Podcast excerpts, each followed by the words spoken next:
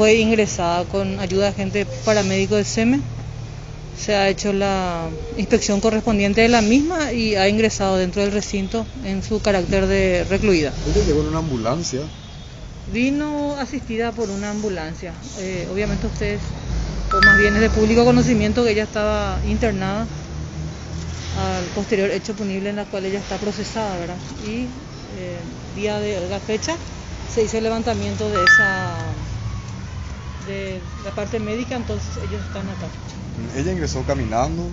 No, ingresó asistida por lo, por la gente del sanatorio, en este caso.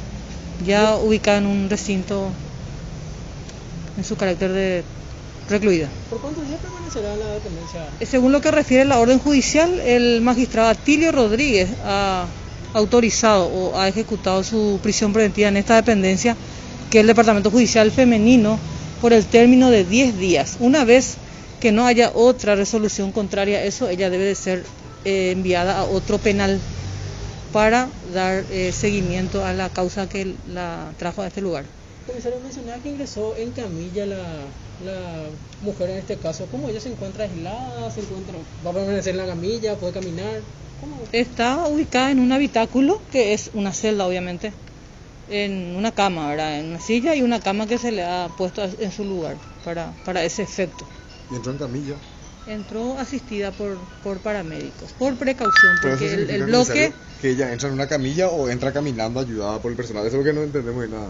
eh, hasta el sector del donde va a guardar reclusión en camillas. Y ya a pasos del lugar donde va a guardar reclusión, eh, ya con ayuda. Por una cuestión de asistida. precaución nada más entró en camilla. Por precaución, por precaución. Eh, ustedes Por entenderán, ustedes entenderán que yo no soy médica, no soy clínica. eh, se hace la sugerencia correspondiente en vista de que ella vino en compañía de paramédicos para ese efecto. Pero el chequeo también se lo realizó aquí, se lo practicó también aquí por parte del personal. ¿Perdón?